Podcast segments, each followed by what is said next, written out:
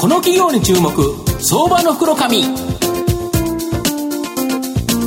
このコーナーはマイナンバーセキュリティのパシフィックネットの提供 SBI 証券の政策協力でお送りします。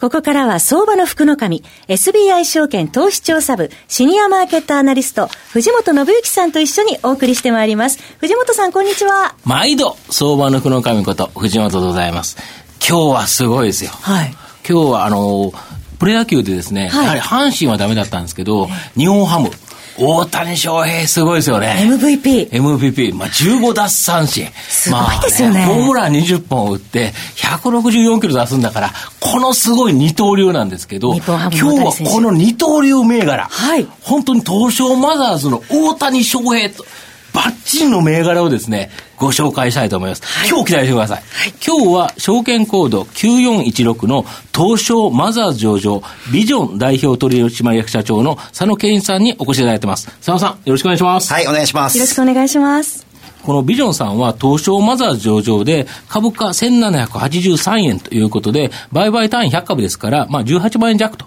買えるという会社なんですけど、まあ、東京都新宿区、西新宿、ここに本社がございまして、グローバル Wi-Fi 事業と情報通信サービス事業が日本柱の企業、まさに二刀流の企業という感じなんですが、これが両方すごくてですね、この情報サービス事業というのは、固定通信、移動体通信、ブロードバンドサービス加入、取り次ぎ、また応援販売機器などですね、特に新設法人との取引に注力されてまして、年間ですね、1万8000社以上、今日本で約10万社、あの、新しい会社できますので、はい、その6社に1社がですね、もうこのビジョンさんと取引しているという形になってまして、で、もう一つの柱の方、これがですね、グローバル Wi-Fi 事業なんですが、はい、まあ、モバイル Wi-Fi ルーターをレンタルする事業ということで、年間1600人超のアウトバウンド、いわゆる日本から海外に行く人と、新たにですね、逆に年間2000万人以上のインバウンドですね、はい、海外から日本に来られる方、両方に全国13カ所の、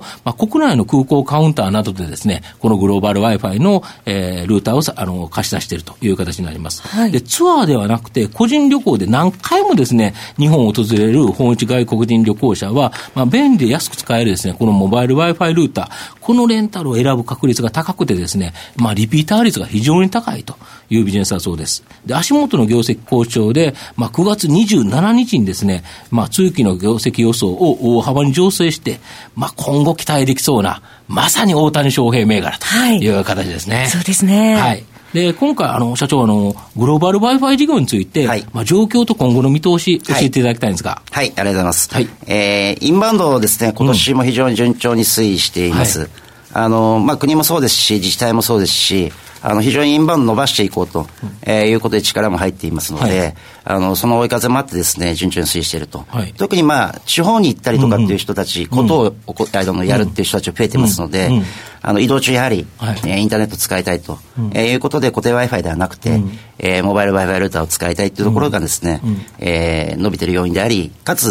SNS で、はいやはり情報をですねリアルタイムに発信すると、えそういうお客さんがあの増えていますので、うん、あのそこもあの今後期待できるんじゃないかなと。あと海外事業なんですけど、はい、まあ、台湾とか韓国もですね、はい、えー、順調にいっています。で、アメリカにいよいよ、えー、出ますので、うん、えー、ここから世界展開を加速させていきたいというふうに思っております。はいこれあれですよね、僕、ポケモン GO が世界経済を救うという本の中でですね、はい、まあ、御社ご紹介してるんですけど、やはりその、ポケモン GO をするためには、これ、歩いてやらなきゃいけないから、そうですね。Wi-Fi じゃダメ、この Wi-Fi 使わないとダメっていうことですよね。そうですね。基本的にはまあ、あの、どこでも使えるっていうところが僕らの特徴ですので、うん、あの、より多く歩い歩いていただくためには、うん、えー、グローバル Wi-Fi が必要だと。そうですよね。はい、しかもそれ、海外から来る人も日本でポケモンするし、海外にしか行けないポケモンを日本の方が取りに行くっていうのも両方あるんですよね。ありますね。そうですよね。あの僕のところにもあのこういうの取ったよという、お知らせがあの届いているのもあります。そうですよね。はい。あともう一つのですね、柱である、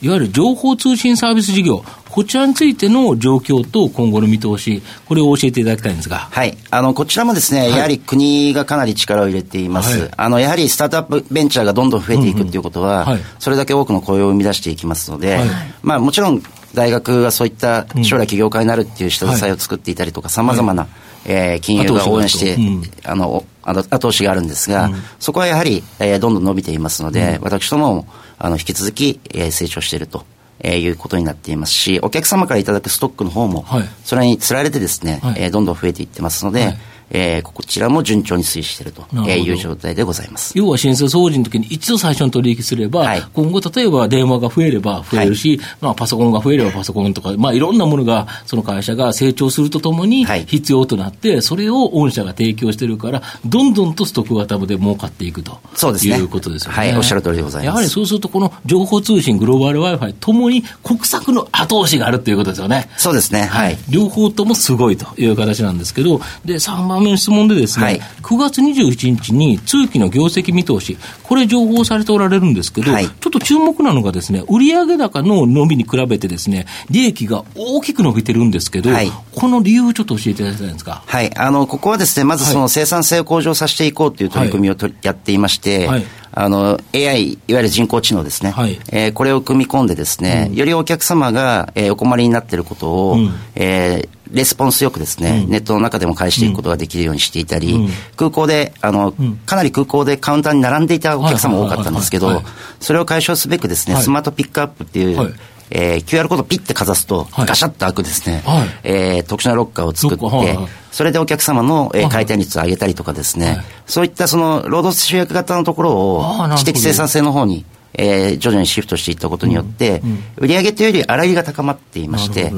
あのそこがまあ今堅調に伸びてるっていうところが大きな要因になります。あの Wi-Fi ルーターわざわざ並んでたところに、はい。ロッカーに入れておいても、ピッてやれば、それで出てくる、自分のやつが出てくると。はい、リピーターのお客さんは特に、うん。あのそこの後ろに並ぶとストレスが溜まってしまうので、はい。そこに対応したということです。便利ですね。なるほど。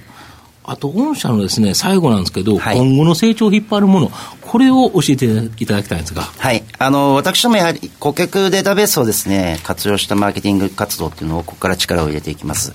えーまあ、どの国に行っているかとか、うん。えーどういうことをしているのかっていうことを、もしくは海外に行ったらお困りになること、これインバウンドも同じですね。はい。そういったところに、あの、皆さんに正しい情報をお届けすることによって、うん。より行動範囲を広げていっていただく、そして楽しんでいただいてリピーターを増やしていくと、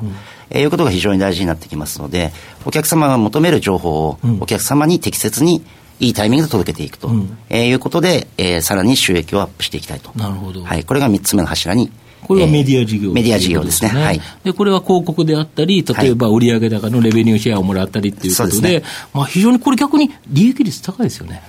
そうですね。あの、仕入れが特にあるわけではないので、うん。あの、我々の自社媒体として、はい。自社メディアとして、うん。えー展開しますので、収益率は非常に高くなっていくとで思っております。特にあの訪日外国人の方で、はい。あの個人旅行の方をもう来た瞬間に捕まえてるっていう形で言えば、はいこれ、やはりその日本の企業で、その人たちに売りたい人って山のようにいるわけですから、いますねはいそこに広告を出したい,、はいそこに何か出したいっていう人はいっぱいっていうことですよね。その通りですねこれがガンガン伸びていけば、はいまあ、メディアもこの儲かっていくと。はい。単純にルーター貸すだけの利益ではなくて、はいもうそのメディア事業の方も儲かっていくと、やはり3つ目の柱、大谷よりすごくなるんですね。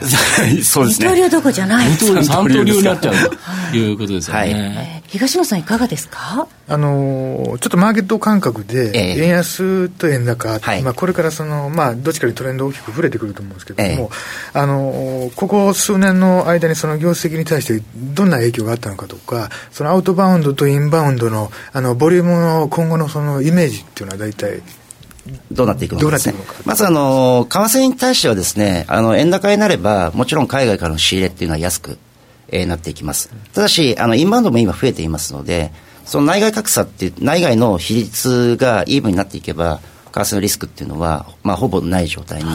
えーなっていくのかなと。ただ、為替を上回る我々がそのお客様の、えー数を増やしていくっていうことがですね、あの、利益成長っていうところでは大きくインパクトがあるので、あの、その辺は大丈夫かなとは一応見ています。ある程度は予約ももちろん、えーしながらですね、きちっとした計画を上回っていくような取り組みをできるように、えー準備はしています。あありがとうございます。最後ちょっとまとめさせていただきますと、このビジョンさんは、まあ、安定的な収益源であるですね、この情報通信サービス事業と、はい、あと、急成長される、まあ、グローバル Wi-Fi 事業という、二つのですね、また異なったビジネスを行っている、まさに二刀流の会社なんですけど、まあ、今後も本市外国人旅行者の増加が想定されます。で、今後、2000万人超の本市外国人の中でもですね、特に大きな消費が期待できる個人旅行者、これをですね、囲い込んだ、まあ、インバウンド関連のまあ、本命銘柄としてですね、まあ、大きな成長、二刀流から三刀流へという形で期待できると思います。はい今日は証券コード9416東証マザーズ上場ビジョン代表取締役社長の佐野健一さんにお越しいただきました。佐野さんありがとうございました。ありがとうございました。藤本さんありがとうございました。ありがとうございました。証券コード3021東証マザーズ上場パシフィックネットはマイナンバーに完全対応した情報機器データ消去サービスをはじめとする IT セキュリティサービス、そして IT 機器の中長期レンタルなどで企業の IT 化を支援する IT ファイナンスサービスを全国8拠点のネットワークで展開するオンリーワン企業です。取引実績1万社を超えるスペシャリスト集団、証券コード3021、東証マザーズ上場パシフィックネットにご注目ください。この企業に注目、相場の福の神。このコーナーは、マイナンバーセキュリティのパシフィックネットの提供、SBI 証券の政策協力でお送りしました。